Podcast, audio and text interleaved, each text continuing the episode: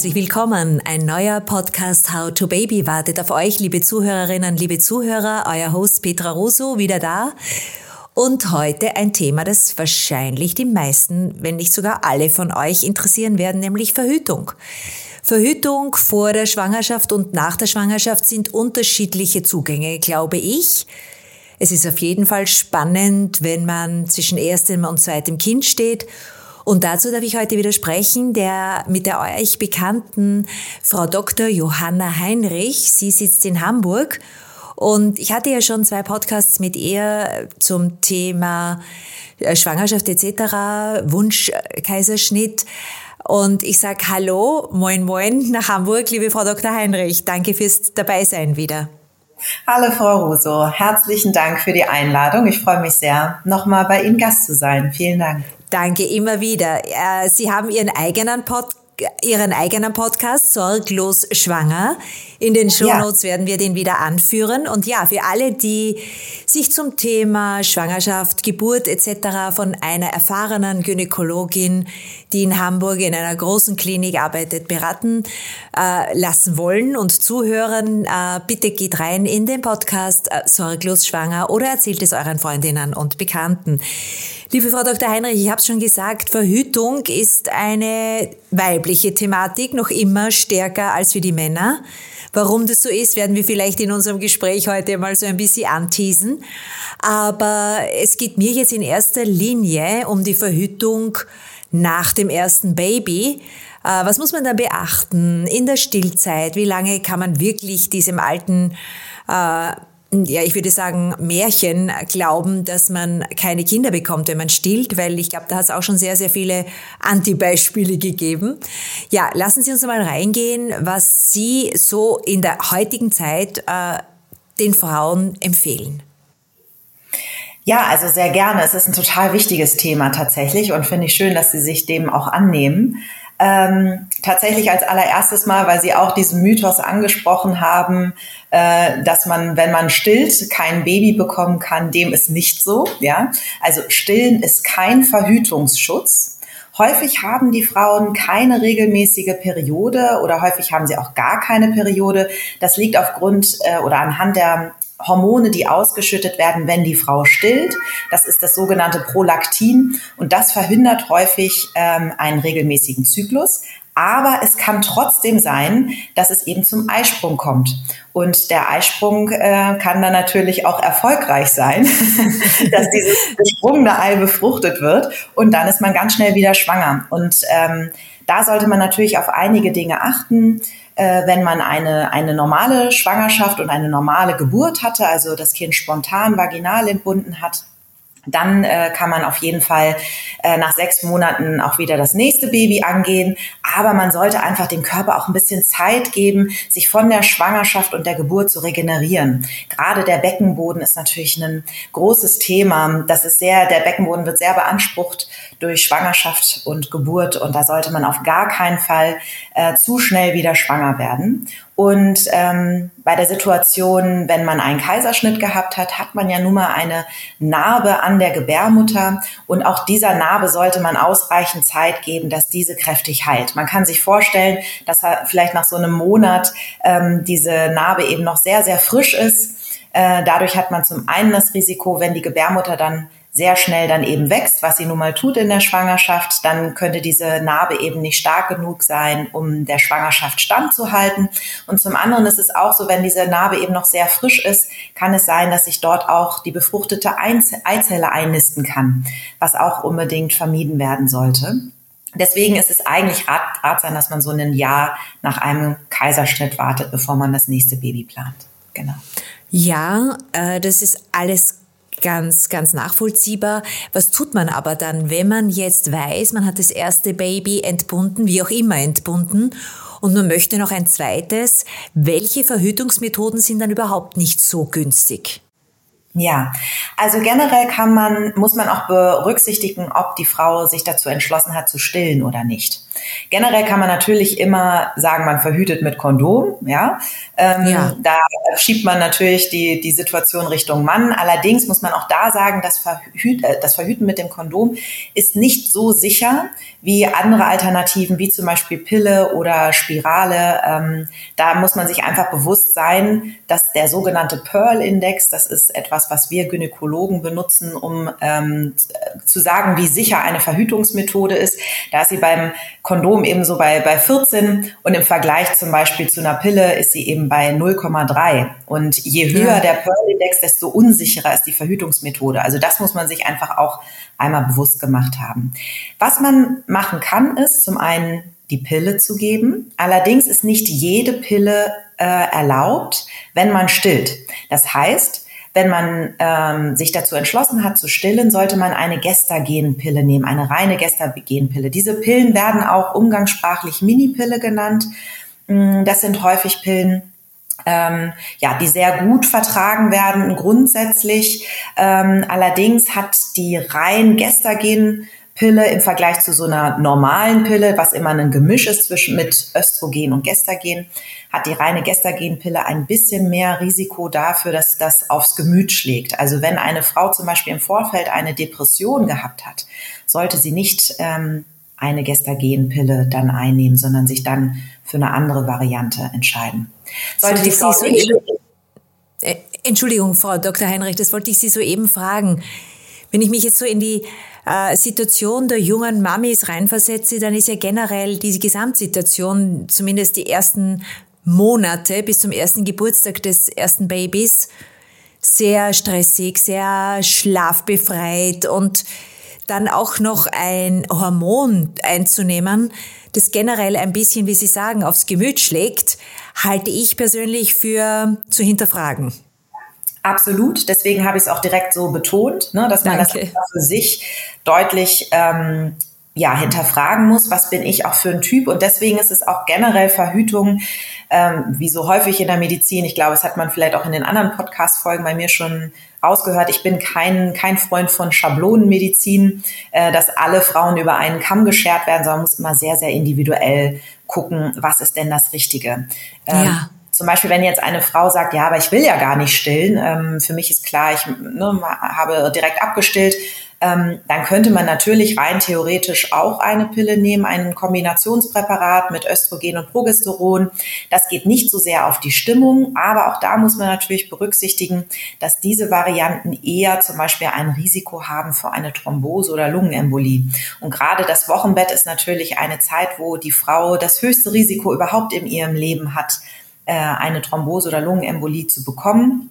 Gerade wenn dann vielleicht auch noch Gerinnungsstörungen bekannt sind oder wenn die Frau ähm, ja generell vielleicht äh, eher zu Übergewicht neigt, da muss man auch sagen, auch dass diese Variante vielleicht nicht die ideale ist. Also da muss man immer sehr, sehr genau gucken. Plus, dass es so ist, dass gerade Frauen, die hm, vielleicht eine, eine Anamnese haben, also in ihrer Vorgeschichte eine Migräne hatten, die sollten auch nicht unbedingt ein äh, Präparat mit Östrogen nehmen. Ähm, mhm. Also auch bei Bluthochdruck. Also wie Sie sehen, da gibt es schon so einige äh, Kontraindikationen, dass das eben nicht so ganz ideal ist. Eine weitere genau. Möglichkeit wäre zu sagen, man macht ähm, verhütet mit einer Spirale. Ähm, auch dort gibt es Varianten mit Hormonen und es gibt Varianten ohne Hormone. Die Variante. Die Kupferspirale, wie man im Volksmund genau. so sagt, ja. Das ist auch tatsächlich, Kupferspirale ist auch gerechtfertigt, weil da Kupfer drin ist. Es gibt auch die Kupferkette, ja. das ist jetzt im Moment so sehr en vogue. Äh, gerade bei den jungen mhm. Frauen hat man so das Gefühl, die Kupferkette, das hört sich so schön an, so wie so ein kleines Accessoire. Der Vorteil. So ähm, Piercing-like. so ungefähr. Ähm, der Vorteil bei der Kupferspirale oder Kupferkette ist, ähm, dass da eben keine Hormone vorhanden sind. Ja, also wenn jemand eben einen Grund hat, wie zum Beispiel jetzt ne, eine, Depression hatte oder eben ähm, auch ja andere Erkrankungen, äh, dass man sagt, man möchte eben keine Hormone geben, dann wäre es eben so, äh, dass dann vielleicht tatsächlich so eine hormonfreie Spirale helfen könnte. Ähm, da will ich nur einmal angemerkt haben, dass gerade die Kupferspiralen und Kupferkette sind beide gleich, ähm, bei vielen Frauen Blutungsstörungen machen können. Also häufig haben die Frauen mit einer Kupferspirale mehr verstärkte Blutungen, häufiger auch Zwischenblutungen.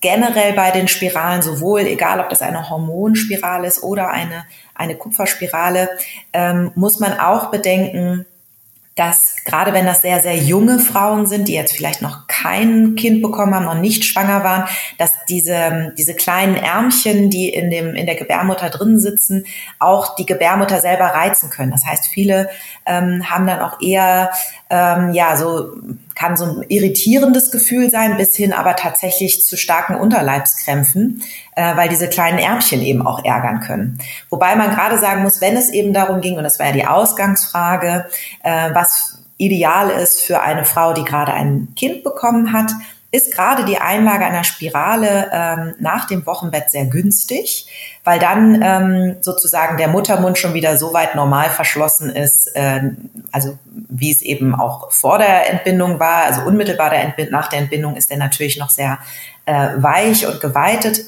Aber nach dem Wochenbett, so sechs bis acht Wochen nach der Geburt, äh, ist die ganze Gebärmutter und auch der Gebärmutterhals eben noch ähm, in den Resten der Einflüsse der Schwangerschaftshormone. Das heißt, das Einführen der Spirale ist deutlich einfacher äh, und weniger schmerzhaft für die, ähm, die Frau, die eben ein Kind spontan oder vaginal, auch bei der Sauglocke ist genau das gleiche, also vaginal geboren hat, bietet sich das einfach an, tatsächlich eine Spirale nach dem Wochenbett, sechs bis acht Wochen nach der Geburt zu legen. Und in diesen ersten sechs bis acht Wochen sollte die Frau ja idealerweise eh auf Geschlechtsverkehr verzichten.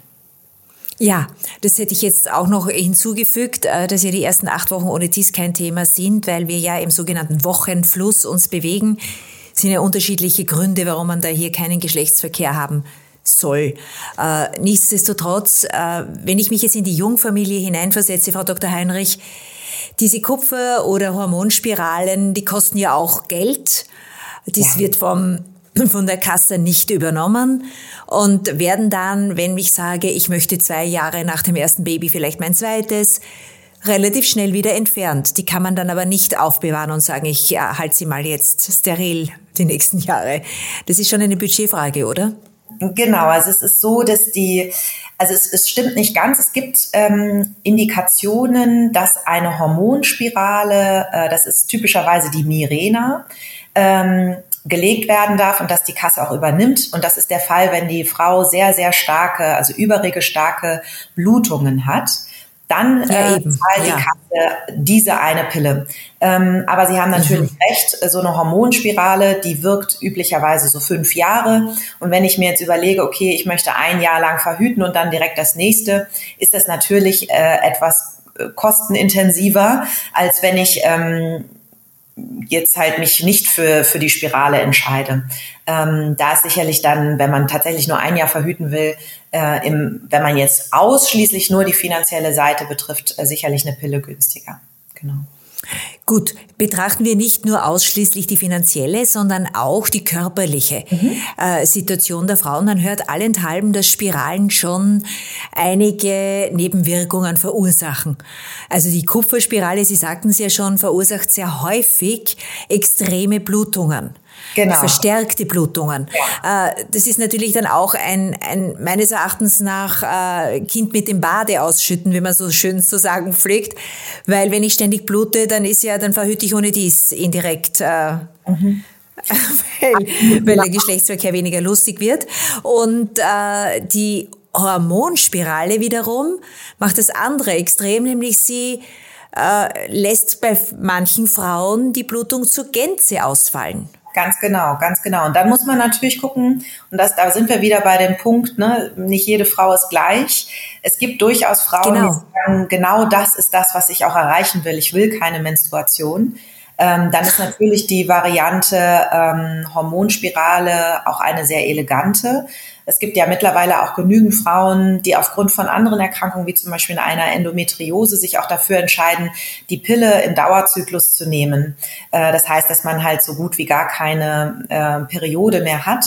Und äh, tatsächlich muss man auch sagen, es ist aus medizinischer Sicht nicht schädlich, wenn die Frau nicht jede jeden Monat ähm, ihre Periode hat. Ne? Eigentlich, wenn man mal überlegt, sind wir auch eher dazu ausgelegt, äh, vielleicht nicht nur ein oder zwei Kinder in unserem Leben zu bekommen, äh, sondern die Natur hat das eigentlich ja so eingerichtet, dass man häufiger schwanger ist und das würde eigentlich bedeuten, dass man ja auch gar nicht so viele Perioden hat.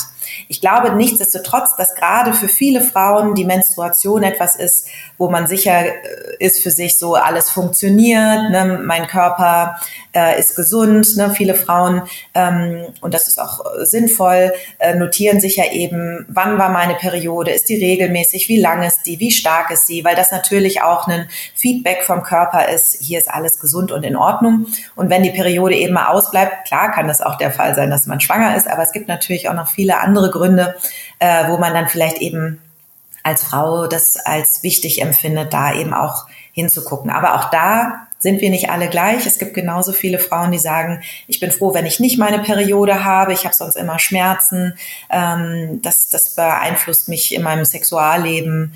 Ähm, deswegen, ja, muss man da einfach immer sehr individuell gucken. Aber muss man schon? Entschuldigung? Äh, muss man schon individuell ansehen. Aber nichtsdestotrotz, wenn äh, man als Familie jetzt plant, ich hätte doch noch gern ein, zwei, drei Kinder, mhm. äh, dann wird es mit der jeweiligen Hormonabgabe im weiblichen Körper ein Thema, weil dann kann ich meinen Zyklus ungleich schlechter beeindrucken und, und dementsprechend auch weniger Aufzeichnungen machen. Ich weiß weniger, wann ist der Eisprung, ich spüre ihn weniger. Der Körper sendet ungleiche Signale, nicht wahr? Mhm. Also die, die Spirale selbst muss man ja auch nochmal unterscheiden äh, zwischen Hormonspirale und äh, Kupferspirale, wie sie. Ja, ja. Letztendlich ist ja prinzipiell erstmal die Spirale dadurch, dass da schon quasi der Platz belegt ist in der Gebärmutter, ist das einmal sozusagen die ähm, Barriere, äh, dass sozusagen schon ein, ein Hindernis vorliegt ähm, und äh, sich deswegen eben die eine Eizelle eben nicht so gut in die Gebärmutterschleimhaut einnisten kann. Plus, dass die Kupferspirale eben Kupfer abgibt, was ähm, die Gebärmutterschleimhaut stört. Und genauso ist es auch bei der Hormonspirale. Da werden natürlich auch Hormone abgegeben, die die ähm, die, die, das Endometrium, also die Gebärmutterschleimhaut verändern, so dass sich eben keine, keine Einnistung stattfindet. Ne? Gebe ich Ihnen ähm, äh, völlig recht. Das äh, verändert natürlich etwas. Ähm, was ich auch noch angefügt haben wollte, was man berücksichtigen sollte und gerade auch äh, als sehr junge Frau berücksichtigen sollte, wenn man eine Spirale in der Gebärmutter liegen hat, ist es auch eher ein Risiko für eine Infektion, also für eine Entzündung, weil da nun mal ein Fremdkörper in der Gebärmutter ist, im Vergleich zu dem, wenn da eben kein, keine Spirale liegt. Also auch das muss mir bewusst sein und eine, ähm, eine Entzündung ähm, aufgrund von einer Spirale zum Beispiel kann sich dann auch in die Eileiter weiter äh, ausdehnen, so dass man dann eben ein höheres Risiko hat, dass eben die Eileiter womöglich aufgrund einer Entzündung verkleben und dann vielleicht auch eine Folgeschwangerschaft deswegen erschwert ist, weil die Eileiter ja die Aufgabe haben, das Ei, was aus dem Eierstock gesprungen ist, Richtung Gebärmutter zu transportieren und in dem Eileiter selber findet die Befruchtung statt. Ähm, und dann kann man sich ja vorstellen, wenn da eine Entzündung war und dieser Eileiter verklebt ist, dass das nicht so gut funktioniert, als wenn eben der Eileiter nicht entzündet war. Also das wollte ich auch nochmal Das anhalten. ist mein, ja, absolut wichtig. Danke, Frau Dr. Heinrich, weil es ist natürlich, dass die Verhütung, wenn sie nicht so äh, problemlos verläuft, wirklich zur Unfruchtbarkeit auch führen kann. Also das muss man auch wissen, dass dann, wie Sie sagen, Entzündungen, aber nicht nur äh, gynäkologische Folgeerkrankungen äh, nach sich ziehen könnten, sondern generell Entzündung im Körper absolut schlecht ist. Letztendlich muss man sich da einfach bewusst sein, dass so eine Entzündung dann ja sehr lokal wäre, also auf die Gebärmutter und Eileiter beschränkt. Dass die jetzt übergeht auf den ganzen Körper, das ist äh, nicht ausgeschlossen, aber nahezu ausgeschlossen. Da äh, muss man eigentlich keine so große Sorge haben. Aber es ist halt eben ein Unterschied. Ähm, wenn ich eine Pille nehme, habe ich halt keinen Fremdkörper in meiner Gebärmutter und deswegen habe ich da eben dann auch kein Risiko ähm, oder kein erhöhtes Risiko durch die Spirale, weil sie einfach nicht vorhanden ist. Und trotzdem wollte ich auch Dr. Heinrich. ein anmerken bezüglich der äh, Pille, äh, was, was Sie nämlich auch gesagt haben, man darf auch nicht unterschätzen, dass wenn man ein, ein Baby geboren hat und ähm, wenig schläft und auf einmal das ganze Leben anders ist ähm, und man soll dann immer an jedem Tag zur gleichen Zeit an die Pille denken, äh, kann das auch zur Herausforderung werden. Und die Pille wirkt halt nun mal nur, wenn man sie zuverlässig einnimmt. Äh, das muss einem eben auch bewusst sein. Ne? Es gibt natürlich, ähm, auch da muss man da eben dran denken, sie dann auch tatsächlich einzunehmen. Es ist wirklich eine Kosten-Nutzen-Frage, weil wenn das Baby äh, noch ganz klein ist und dergleichen haben Mami und Papa ohne dies wenig Zeit und denke jetzt einmal da in diese Richtung weiter. Aber naja. das ist noch was anderes, ja. Aber gehen wir nochmal zurück zu den anderen Verhütungsmethoden, Frau Dr. Heinrich. Es gibt ja jetzt schon wesentlich mehr. Es gibt das Pflaster, es gibt die App, wo die jungen Frauen ihren Zyklus ganz genau aufzeichnen können. Äh, mhm. Was halten Sie davon? Ähm, also generell finde ich es gut, wenn man äh, sagt, ich achte auf meinen Körper und da gehört eben auch meine monatliche Periode dazu, dass man die dann für sich dokumentiert, macht, glaube ich, Sinn. Ähm, ich selber weiß noch genau, als es bei mir losging mit der Periode, hat meine Mutter mir so einen kleinen Kalender fürs Portemonnaie gegeben, wo ich immer kleine Kreuzchen machen sollte, wenn meine Periode kam. Ich hatte den auch. Genau, so habe ich das noch gemacht. Damals gab es noch keine Apps. Ähm, Tatsächlich muss man sagen, es ist eigentlich egal, wie ich es dokumentiere, ob ich das über eine App mache oder ob ich das äh, in meinem Kalender mache. Ähm, letztendlich kann natürlich eine App einem das vielleicht erleichtern, um dann vielleicht auch zu errechnen, wann sind hier meine fruchtbaren Tage. Mm, das kann man aber weitestgehend auch selbstständig machen, wenn man seinen Zyklus eben regelmäßig dokumentiert und sieht, ich habe den wirklich ganz regelmäßig alle 28 Tage, dann weiß man eben, dass die ganz gefährlichen Tage so um 11 bis Tag, also Tag 11 bis Tag, ja, so 17 sind, ne? Da muss man 16, 17, ja. aufpassen, ne? So, ähm, Natürlich kann man das so machen. Allerdings äh, muss einem bewusst sein, der eigene Körper ist keine Maschine. Äh, da gibt es durchaus mal Varianten, weil, wenn man vielleicht mal einen Monat hatte, wo man besonders viel Stress hat, ähm, äh, kann durchaus schon mal dann ein Eisprung äh, früher kommen oder später kommen. Gerade auch bei Frauen, die generell keinen ganz regelmäßigen Zyklus haben, kann es natürlich passieren, dass der Eisprung überhaupt nicht äh, immer genau an Tag 14 ist. Äh, das muss man sich einfach bewusst sein, dass das keine richtig sichere Verhütungsmethode ist. Aber es ist natürlich eine mhm. Möglichkeit. Und was halten Sie von der Temperaturmessmethode? Das geht in die gleiche Richtung. Die ist eigentlich genauso. Es gibt ja auch dieses Testen des Zervikalschleims, ne, dass man eben guckt, ist das zäh, ja. ist das dünnflüssig. Ähm, ja. Temperaturmethode ist auch so eine Variante. Das sind Möglichkeiten, um eben auf eine sehr natürliche Art und Weise zu gucken, wann sind hier meine fruchtbaren Tage. Ähm, und nichtsdestotrotz ist das natürlich nicht etwas so sicheres wie jetzt zum Beispiel eine Pille. Ähm, aber nichtsdestotrotz muss ich auch sagen, wenn man eben sagt, ähm, ich möchte einfach gar nichts weiter hier einnehmen, ist es natürlich immer noch besser, als wenn man gar nichts macht, ne? Auf jeden Fall.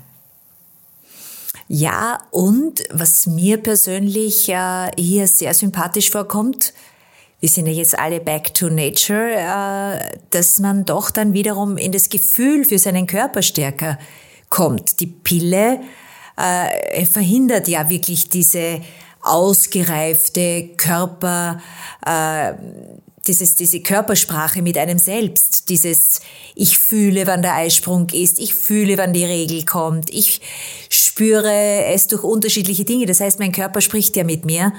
Und ich würde sagen, dass das doch dann durchaus stärker der, der Fall sein kann, wenn man nicht chemisch äh, manipuliert. Tatsächlich muss man ja sagen, die Pille verhindert ja komplett den Eisprung. Ne? Also mit der Pille hat man ja, ja. keinen Eisprung. Also deswegen gibt ja, es eben. natürlich auch gar keine äh, Interaktion. Das, und die Periode unter der Pilleneinnahme ist keine Periode, wie wir sie kennen äh, im in genau. Zyklus, sondern es ist einfach eine Hormonentzugsblutung. Aufgrund dessen, dass ich genau. 21 Tage äh, die Pille quasi einmal absetze für sieben Tage, äh, sind das keine Hormone mehr, die ich einnehme, so dass dann der Körper sagt, oh, ich kriege hier keine Hormone mehr und dann äh, ist aufgrund der fehlenden Hormone setzt dann die Blutung ein. Also tatsächlich muss man sagen, ja. das ist gar nichts Natürliches mehr mit der Pille. Ne?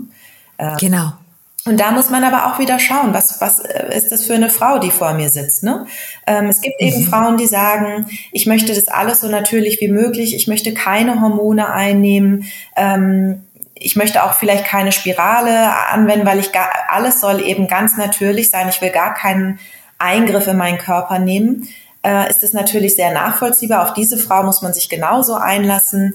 Äh, dann wäre eben eine Möglichkeit, ne, dass man seinen Zyklus monitort, dass man guckt, ne, wo sind die fruchtbaren Tage, dass man eine Basaltemperaturmessmethode macht, Zervikalschleim testen, all diese Dinge. Man kann das ja auch miteinander kombinieren. Trotzdem muss ich darüber, die Frau darüber aufklären, dass das eben nicht so sicher ist, wie jetzt zum Beispiel eine Pille. Und wenn sie sich das Risiko bewusst ist, ähm, ist es ja völlig in Ordnung. Ne? Genauso ist es, finde ich, auch in Ordnung, wenn eine Frau sagt, äh, für mich ist die Periode etwas sehr Belastendes, ich möchte das ähm, äh, eher, dass ich gar keine Periode habe, äh, weil ich sonst auch vielleicht einige Zeit bei der Arbeit ausfalle, weil ich immer solche Beschwerden habe. Für die ist sicherlich die richtige Entscheidung, eine Pille zu nehmen und die auch im Dauerzyklus, wenn die Bedingungen gut sind. Ne? Auch da muss man was bringt auch an Vorerkrankungen vielleicht mit und diese Dinge.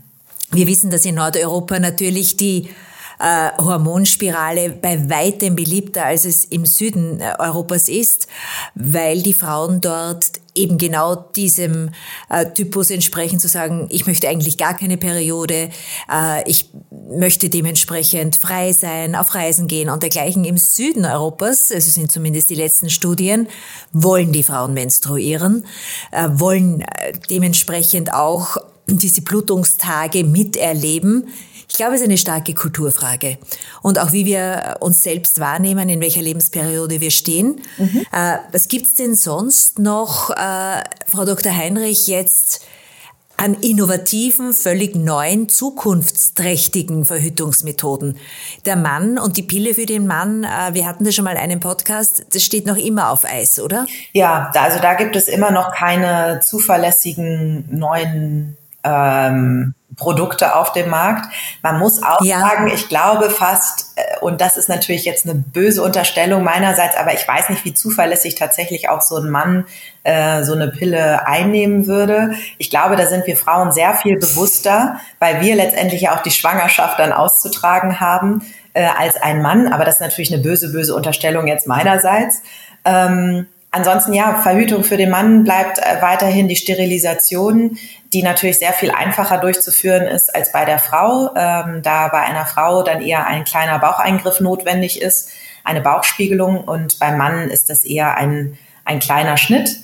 Äh, und ähm, deswegen ist das sozusagen neben dem Kondom eigentlich das, was immer noch auf Seiten der, des Mannes äh, an Möglichkeiten gibt. Gut, aber der kleine Schnitt ist irreversibel. Absolut. Häufig. Bei der Frau ist es genauso. Also da muss man, da gibt es natürlich auch Möglichkeiten der Rekanalisation, also dass man versucht, so eine Sterilisation wieder ja. zu machen. Es muss einem bewusst sein, sowohl Mann als auch Frau, dass ähm, ja, man kann das versuchen, aber da ist halt immer, wenn man irgendwo Gewebe schneidet, wird dieses Gewebe heilen. Das heißt, es gibt eine Narbe und das wird auch in der Regel dann auch an einem Samenleiter oder an einem Eileiter ähm, hervorrufen, dass diese Narbe, auch wenn man äh, ja, den, das wieder zueinander fügt und versucht aneinander zu nähen, dass es da halt ähm, Narben geben wird, die eine Befruchtung deutlich erschweren. Frau Dr. Heinrich, Sie haben im vorletzten Satz gemeint, äh, die Männer nehmen vielleicht die Pille auch nicht so termingetreu, die Compliance ist schwächer ausgeprägt als bei der Frau. Äh, und äh, ich wollte darauf nur ein Bonbon geben, wenn es äh, ums Geld geht, werden Sie dann vielleicht auch sehr termingetreu die Pille nehmen. Also wenn Sie viele Kinder in die Welt setzen würden, würden Sie sich's überlegen. Aber ein böses Bonbon von mir noch ist, solange die Forschung von den Männern abhängt, wird es vielleicht auch nicht so wirklich groß in Richtung Entwicklung gehen. Also ja, das kann Das ist mir schon mal gekommen. Mhm, mhm. Das ist sicherlich ein sehr interessanter Gang, äh, Gedankengang, den ich äh, auch so bestärken würde. Äh, tatsächlich muss man sagen, mittlerweile es sind auch nicht so viele Männer bereit, sich sterilisieren zu lassen. Ne? Das ist ja auch etwas. Selbst wenn die Männer oder der, die Familienplanung auch wirklich abgeschlossen ist, ähm, sagen dann eben viele, naja, das hat was mit meiner Männlichkeit zu tun. Ne? Ähm, kann man auch nachvollziehen. Mhm. kann auch genauso nachvollziehen, wenn Frauen sagen, ich möchte mich nicht sterilisieren lassen. Ähm, es ist ja gegen die Evolution. Äh, wir sagen ja, der Mann hat keine andere Aufgabe, äh, ganz bildlich gesprochen, als den Samen in der Welt zu äh, verstreuen. Und also wenn wir wieder ins Urprinzip der Evolution gehen, ist es nachvollziehbar. Dann ja. wollen sie sich natürlich dieses Kapital nicht nehmen lassen. Versteht ja. man ja, ist ja gut. Mhm. Allerdings, was nicht gut ist, ist, dass ein Leben lang Verhütung ein weibliches Thema sein muss ja, das äh, ist etwas, was ich auch mich auch nervt. Ja, uns alle. So ausdrücken, ja, das ist wirklich, ähm, ja, ja. Das ist halt, genau wie Sie sagen, es ist halt irgendwie ein Frauenthema und ich habe auch das Gefühl, die Männer empfinden das als selbstverständlich, dass wir Frauen uns darum zu kümmern haben. So. Und das finde ich. Ja, und auch schon als junge Frauen. Also das ja. es macht unglaubliche, wir hatten einen Podcast, unglaubliche Auswirkungen, wenn zu früh mit Kontrazeptiva äh, im weiblichen Organismus interagiert wird. Ja, also da gibt es extreme Auswirkungen bei ganz jungen Mädchen. Und deshalb auch meine sensible Frage, gehen wir wieder zu unserem heutigen Thema. Nach der ersten Schwangerschaft fragt sich jede Frau, okay, zahlt sich's jetzt aus? Soll ich jetzt für die nächsten 48 Monate oder dergleichen oder 24 Monate äh, wirklich äh, diesen, diese ganze Bürde auf mich nehmen? Dann habe ich wiederum die Pille, habe ich wiederum diese Nebenwirkungen, dann muss ich sie wieder absetzen, dann ist vielleicht der Zyklus gestört, dann funktioniert es wieder nicht. Also ich finde dieses ganze Thema wirklich anstrengend. Mhm. Das ist auf jeden Fall anstrengend. Ähm, ich kann mich allerdings an dieser Stelle auch nur wiederholen, dass man dann individuell gucken muss. Ähm, mhm. Letztendlich das Erste, was Sie vorhin auch angesprochen haben, ist auch zu gucken, wie häufig haben wir denn tatsächlich jetzt Sex? Also das äh, muss man, muss jedes sich dann auch wirklich einfach mal fragen. Also gerade die ersten Monate, ähm, wenn ich dann irgendwie einmal im Monat dazu komme, ist halt auch die Frage, soll ich dann nicht irgendwie vielleicht ein Kondom ver verwenden?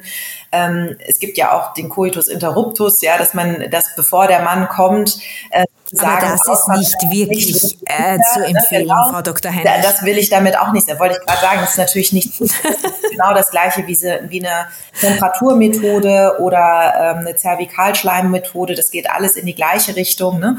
Aber nichtsdestotrotz muss man sich da natürlich drüber Gedanken machen, ähm, wie häufig haben wir überhaupt Verkehr und was ist das Nutzen, Risiko versus äh, der Häufigkeit. Und dann muss jedes Paar das sich für, für sich eben entscheiden. Und es gibt eben, mhm. äh, ich bin persönlich nicht generell äh, komplett gegen die Pille. Die Pille hat auch sehr, sehr viele Vorteile, mal abgesehen von dem, was ich gerade genannt habe, für die Frauen, die eben sehr starke Schmerzen haben zur Periode, dass die eben dann nicht ähm, da so sehr äh, betroffen sind, einfach weil sie keine Periode haben oder die Periode sehr, sehr viel geringer ausgeprägt ist.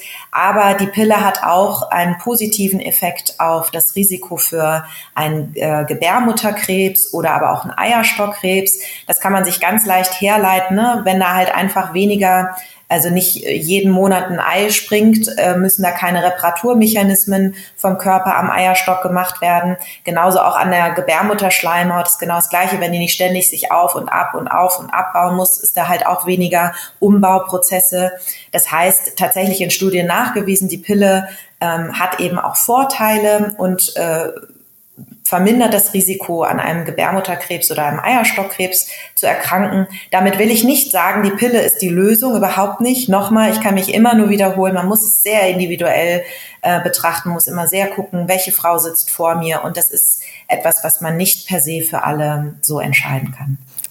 Äh, da fällt mir auch ganz spontan, und wir sind in einem Podcast, also führen wir ein Gespräch, liebe Frau Dr. Heinrich. Äh, die äh, jüdisch-orthodoxe Frau hat überhaupt kein Cervixkarzinom, also Gebärmutterhalskrebs, weil sie natürlich monogam leben. Also da liegt es nicht nur daran, ob man viele Eisprünge hat oder dergleichen. Es ist natürlich auch das Sexualverhalten, das individuelle absolut für die Gesundheit der Frau entscheidend.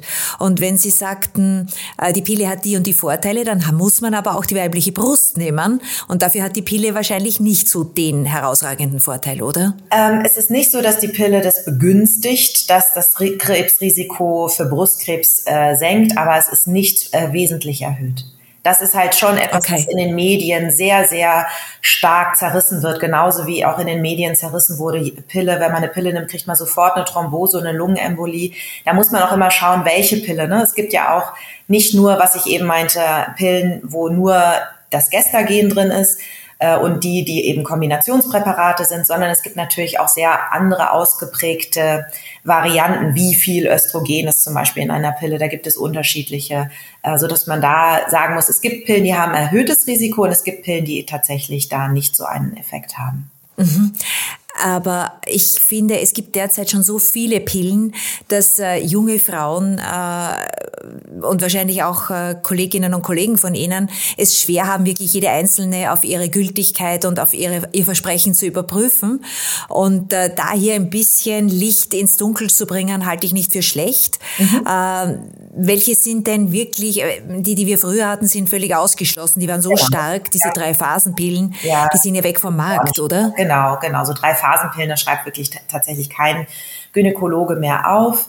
Äh, ja. Ich will natürlich jetzt nicht für Präparate hier an dieser Stelle Werbung machen. Nein, das, ich auch nicht. Nein, nein, ich will nur aufklären, weil Sie völlig richtig ein, sagen.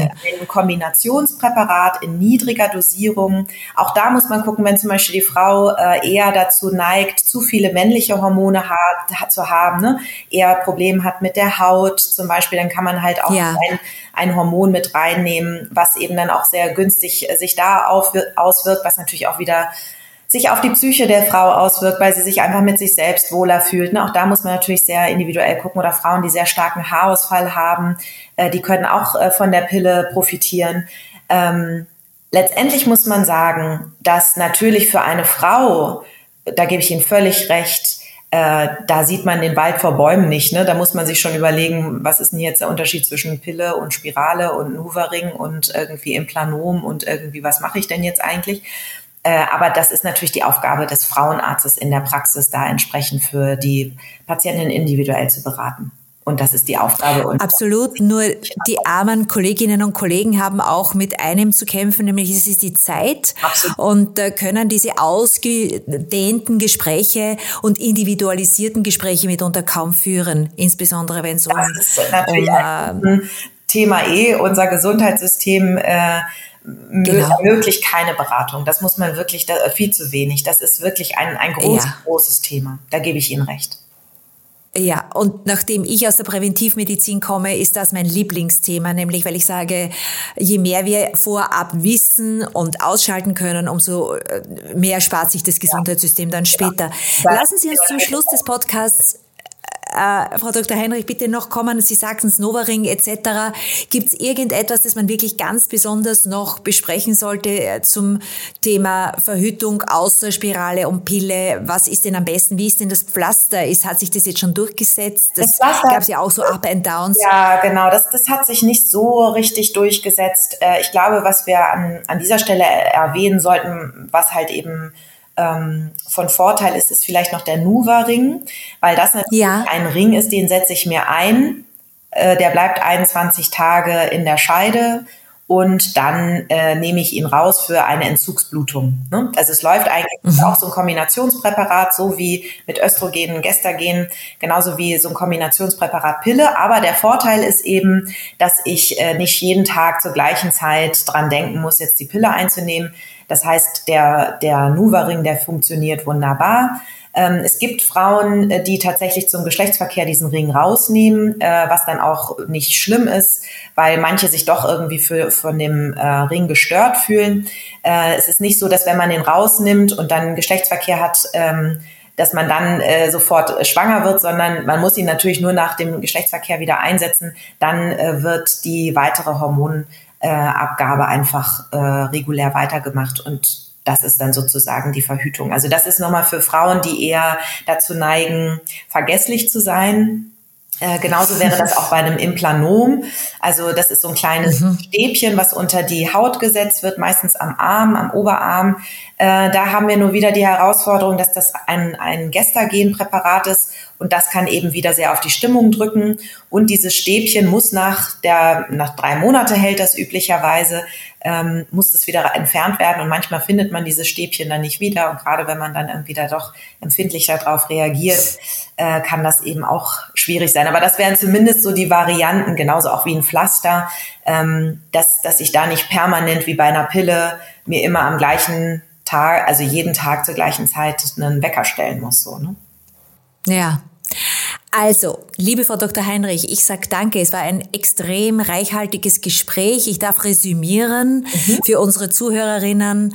Äh, rechnet euch durch, ob sich's auszahlt, überhaupt zu verhüten, wenn ihr nach dem ersten Baby äh, noch ein zweites oder drittes etc. wollt. Dann muss man wirklich äh, real politisch schauen, wie viel Zeit haben wir, wie viel Urlaub haben Mann und Frau, wie viele Auszeiten haben wir und äh, was gibt's dann wirklich äh, für meinen Körper, ja, also wie wie sehr bin ich mit meinem Körper im Einklang, äh, spüre meinen Eisprung etc. Kann ich das so resümieren?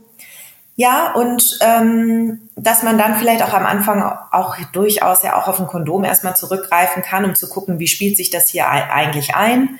Und wenn es dann ja. so ist, dass man sagt, na, wir haben eben ein sehr reges Sexualleben ähm, und ich stille, dann ist auf jeden Fall auch, auch so eine Stillpille, so eine Minipille äh, für eine kurze Zeit völlig in Ordnung.